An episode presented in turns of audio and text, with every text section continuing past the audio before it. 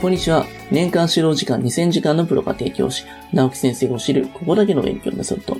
今回も名門中学校の子供たちは学校で何を学んでいるのか、筑波大附属駒場中学校についてお話ししようかなと思います。東大合格率が驚異の6割超えも、高3の冬に伸びるのが筑駒生という話をしていきます。高校の1学年の人数は約160人。そのうち100人以上が東大に進学することがザラです。合格者数では改正に及ばないものの、1学年の生徒数に対する東大合格率の割合では、奈良とか改正を大きく引き離していて6割を超えることも多いです。脅威の進学校ですよね。スーパーサイエンスハイスクール SSH も認定されていて、先進的な理数教育が行える環境にあります。しかも国立。授業料は原則的に無料なんですよね。しかし、その教育の実態がメディアでなかなか紹介されることはないです。性格の放棄を得たので、興奮について少し話そうかなと思います。中学入試で青白き秀才を書き集めて、徹底的な管理、英才教育を施してるんじゃないかと、そう思われるかもしれないです。しかし、突っ込まの幸福を、幸福を一言で言えば自由です。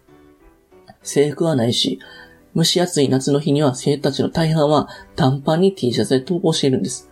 授業する先生も、教室では裸足にサンダル履きだったりします。ちょっと石田純一みたいですけど、昼休みには郊外への外出も自由です。携帯電話やパソコンの持ち込みに関する拘束もないです。教室は綺麗とは言いません。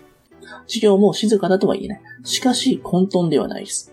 生徒たちの自立の精神を感じられますよね。中学入学時においては確かに線の遅い子が多いです。しかし、中3になる頃にはたくましくなります。全国における当校の中学校の1年生の体力偏差値は42ほどなんですけど、中3になると55になり、全国平均を上回るんですよね。っていう風に、中学校の副校長の浜本先生はおっしゃってます。その浜本先生は、行事がつくごまの教育の柱っていう風におっしゃってます。音楽祭、体育祭、文化祭が三大行事やと。音楽祭とは、クラス対抗でのコーラスコンクール。音楽祭では、高校生ともなると、生徒たちは自分たちの力でクラスをまとめていく。ある新任教師の方は、高3の合唱に感動し、一方で無力感に襲われたとこうしています。ほぼほぼ教師などいらないのではないかというね、団結力をね、感じたというものです。体育祭では2日間にわたってオリンピック形式で行われます。陸上競技はもちろん、サッカーなどの団体競技や剣道などの個人競技がグラウンドや体育館で同時で展開される仕組みです。運営スタッフには分刻みの計画力、段取り力が要求されます。文化祭の運営も顧問の指導のもと、生徒主体で実施されています。機材移動から電源供給の仕組み作りまで生徒は行います。学校が行った調査によると、学校行事に積極的に取り組む姿勢は、中1の、え時点の約50%ほど増していって、高校生では約80%に達すると言われています。高3の11月に行われる文化祭においても、高3のほとんどが積極的に参加していって、閉会式には感動の嵐となります。高3の文化祭の閉会式が、つくこま生にとっての実質的な卒業式と言ってはいいかもしれないです。と、えー、浜本先生はおっしゃっています。受験勉強については、その後、スパートをかけていって、高3の秋の時点で、まあ、うちの生徒の模試結果はあんまり良くないんですけども、でも1月2月でめちゃめちゃ伸びるというふうにおっしゃっております。続いて、生徒に美味しいところを持っていかせる数学についてお話しようかなと思います。生徒からは、証明法を募集して、プリントにして配布します。はい。これまで三平方の定理の証明をやってきたよね。みんなに証明の仕方を教えてもらって、19種類ぐらいの証明方法をゲットしたよね。では今日は三平方の定理の逆の証明をしてもらいます。週1の期間の授業が始まります。いわゆるピタゴラスの定理、複数の方法で証明を試みるのは、どの中学校でも行うんですが、つくこまでは生徒たちに様々な証明方法を考えさせ、それを自由課題として随時提出させる。生徒が自分で考えた、その証明方法をレポートにして先生に提出するんですよね。教師は集まった証明方法をプリントにして配布します。証明を考えた生徒がそれを発表する。まあ、その方法なんですよね。ピタゴラスの定理を使って受験問題を解くだけやったら、まあ、19もの証明方法は必要ないですよね。自分の頭で考え、それを相手に分かるように表現する力を身につけることを目的としています。数学だけにとどまらない能力だと思います。生徒たちから集めた証明を、えー、教師がプリントにして配布するのは、生徒たちが板書を写す時間を節約するため、綺麗に書かれたレポートはそのままコピーして配布する。その書式を見ていって、他の生徒たちも綺麗なレポートの書き方を学んでいくんですよね。数学は、ま、そもそも一人でできる学問です。でも性格クラスみんなで授業をするんやから、できるだけ自分以外の生徒の発想を知っていって、楽しんでもらう方がいいでしょう。だからできるだけ生徒たちに発表してもらう機会を多くしています。つくこまの生徒は能力が高いので、普通の教科書レベルのことなら読むだけでもすぐに理解してしまいます。だから、えー、授業では教科書も使えませんと、中1の先生はおっしゃっています。友達の発表にすげえ、なんで？と連発します。さて、今回のお題は、ピタゴラスの定理の逆の証明。直角三角形の3辺において、a の2乗プラス b の2乗イコール c の2乗が成り立つ場合、その三角形は必ず直角三角形であることの証明を考える。先生が、用意スタートと号令をかけると、クラスが徐々に静かになっていく。5分もすると、できたという声が上がっていきます。その生徒は教室の前に出て、黒板を使って自分の証明を発表します。友達の証明の方向性が見えてくると、それまでざわついていた教室はシーンと静まり返ります。それ全員がその証明の美しさに釘付けになっているのがわかります。ところどころで、おー、すげえ、これなどね、簡単な声が聞こえてきます。そして証明が終わると拍手喝采に包まれます。理解して、えー、そういった理解しきれてない生徒たちのために、教師が補足の説明を書き加えます。そこまで、えー、教室はね、シーンと静かに、またね、静まり返っていて、これはね、かっこいい証明だねとね、先生が褒めたたえると、生徒たちも、いや、かっこいいなと応じます。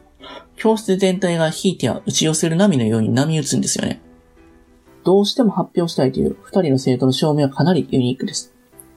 今度は教室全体がざわざわし始め、何これ、すごすぎる。キモいんだけど、なんでこんなこと思いつくの？と、つぶやく声が聞こえてきます。数学の証明を、ね、そういったところのね、感覚的なところで捉えていて楽しんでいるのがわかりますよね。そして、ドリル演習はあまりやらせても飽きるだけって話をしていきます。方程式を習えば方程式を作らせる課題を出します。そして生徒に発表させていきます。それがつくもの数学のスタイルです。教師は教えるのではなくコーディネートするだけなんです。かっこいい証明をみんなの前で発表するって数学の一番美味しいところじゃないですか。そこを教師が持っていってしまってはいけないですよね。美味しいところこそ生徒にやらせてあげないと。っていう風に先生は笑っています。一方、ひたすら問題を解かせるようなドリルトレーニング系の課題をあんまりやらせてはいけないと言っています。新鋭クラスの問題集を私はいるんですけども、定期試験に合わせて、まあ、範囲、えー、学習をしていって、一応提出することになっているんですけれども、あまり多くやっても開けるだけっていう風に先生はね、おっしゃってるんですね。生徒たちは、期末試験が気になる様子です。通常は70点平均になるように問題作ってるんですけども、中1だから80点ぐらいに設定してもいいかなと思っています。それでいて、30点だったらプライベートレッスンだなと、先生はね、生徒たちを笑わせると同時に、でも点数はそんなに気にしないでください。テストなんて同じ人間がね、同じ問題を別の日に解けば別の結果になるもんなんですから。君たちは、えー、これから統計について学びます。その時にわかると思うんだけども、データは必ず一定の誤差が出るんです。その誤差の範囲なら OK と、まあ、2学期以降の履修単元の、えー、布石を打ちます。テストの採点では、えー、部分点を、えー、バッチリ上げると、まあ、先生はおっしゃってます。証明問題採点は、まるで暗号の解説、まあ、結構大変です。でも細かいところまでしっかり見て、部分点をたくさんあります。他人に分からせるマナーを身につけてほしいからです。学年が進むごとに、生徒たちの生徒、えー、成長が答案に現れるようになります。自己中心的な回答から他者の目を意識した答案に変化していくんですよね。ちなみに国際数学オリンピックでは日本が初参加した第31回大会から2011年夏の52回大会まで延べ30名のつくこま生が日本代表代表として参加していって優秀な成績を収めていると言っています。続いて暗記よりも疑う視点、独自の視点を重視する社会についてお話しようかなと思います。教師が面白いと思う分野を深掘りしていきます。社会科では、地理、歴史、公民をそれぞれの専門教員が教えます。中学校1年生、2年生は地理と歴史を、3年生は歴史と公民を学びます。例えば歴史では、中1で戦国時代まで中2では江戸時代以降を学びます。世界史は日本の歴史に絡めながら学びます。年代や事件名を暗記するのではなくて、邪馬台国はどこにあったのか、鎖国は本当に世界との交流を断つことだったのか、そういったものを議論を交わすことで、当たり前と思っていたことを疑ったり、別の視点から捉え直したり、自分の頭で考える癖をつけることを目的としています。地理では、中1で主に日本地理、中2で主に世界地理を学びます。一般的な教科書では、はじめに世界の各地域ごとの特徴を学習するようになっているが、つくこまではまず地形図について学習するのが習わしだと言います。地図記号を覚えるのではなく、両腕を上げた長さや教室の大きさを測ったり、まあ、徒歩でグラウンドの大きさを測ったりと、身の回りの空間や距離感を、え、掴む訓練から始めます。学校周辺の古い地形を使って地図情報の、え、変化も学んでいきます。その知識を5月に行われる校外学習、そういったものに活かしていきます。その後、日本全体の様子を大まかに捉えてから、やっと各地域の文化、産業について学習に進んでいきます。各地域の文化、産業について学ぶといっても、地方ごとにまんべんなく取り扱うわけではないです。メリハリが効いています。例えば、社会の先生の場合やったら、中1の1年間のうちに沖縄だけで7回の授業が行われます。水俣だけを5回の授業で念入りに取り扱います。教員自身が面白いと思う部分を深掘りして教えるスタンスです。その分、手薄になる地域もあるんですが、それを生徒たちの自主学習に任せます。地理に必要な知識量は膨大です。それをくまなくやろうとすれば、えそれだけで時間がなくなります。でも重要なのは知識量ではなくて、知識の使い方、つなげ方、発展的に考える力、取り扱う範囲は特定の地域に絞っていて、深掘り学習をすることで、知識の使い方、つなぎ方、発展的に考える力を養うことが授業の目的です。あとはその方法を別の地域に当てはめて、生徒が各自で展開していく、えそういった風に、ね、なればいいのですという風に先生はおっしゃっています。中1の時点で高校レベルの学習内容まで深掘りするという、ま、当然担当教員によって取り扱い、取り扱う範囲は変わってきます。定期テストを書いて書いて書きまくる。定期テストでは徹底的に書かせるという、もうすぐ期末試験があります。地形図の問題をバッチリ出ます。それから自治問題について説明をする問題を出します。7問の課題を出して、その中から自分の好きなテーマを選んで、え2問を説明してもらう形式です。とにかく書いて書いて腕が折れてもいいから書きまくってください。と先生おっしゃってました。2011年度中1の、期末試験ではこのような問題が出されました。世界即地形について説明せよ。なぜ地形図の図法にユニバーサル横メルカトル図法が、え使われているか説明をせよ。日本の現在の人口ピラミッドの形を書き、その特徴を説明せよ。思いやり予算について説明せよ。太陽の花について説明せよ。リビア情勢について説明せよ。東日本大震災による原子力発電所の被害について説明せよ。中1地理では、とにかく自分の言葉でたくさん書くことを大事にしています。うまくまとめる能力は後で身につければいいというスタンスです。社会科の範疇を超えて文章力を鍛える訓練です。それがつくこまのテストだと、えー、早く掴み取ってほしいという思いがあります。いいとは、えー、全生徒に配布し、手本にしていきます。コツコツと覚えることも必要ですが、それよりもひらめきやクリエイティビティを重んじています。勉強のための、え勉強するのではなく、勉強したことを実社会のつながりに気づいてほしい。例えば沖縄のことを学んのであれば、沖縄に関連するニュースに対してアンテナを張ってほしい。そういう感覚を身につけることこそ勉強だと先生はおっしゃっています。地理の延長として総合学習の時間を利用し、中1、中2、中3では地域研究を課します。中2では東京、中3では東北が題材です。それぞれの地域の歴史文化産業、経済自然、環境などから生徒各自がテーマを設定し、フィールドワークによって調査します。出題のアポ取りも、えー、生徒が自ら行います。班ごとにレポートやポスターをまとめていって発表します。レポートは毎年500ページほどの冊子にまとめられます。そして最後に学力評価の仕組みと進路指導についてもお話ししようかなと思います。定期試験は期末のみ、高2から特別講座。各学期の成績発表は100段階の絶対評価です。学年成績はそれを5段階評価に換算して付けられていきます。そこまでは中間試験を行わず、期末試験の点数がそのまま成績になることがありますし、レポートの評価がそのまま成績になることもあります。その両方を加味して評価される場合もあります。生徒同士がつけた評価が成績に反映されることもあります。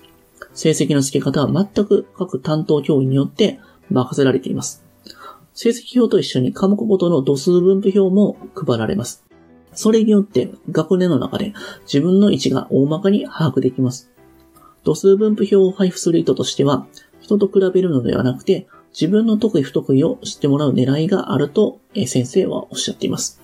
定期試験とは別に、高2で1回、高3の4回、特別講座を実施します。つくこまオリジナルの校内模試ですよね。高2の1月の回では、英数国の3教科、高3では英数国に加えて、理系やったら理科が2科目、文系なら社会が2科目の計4科目で試験を行います。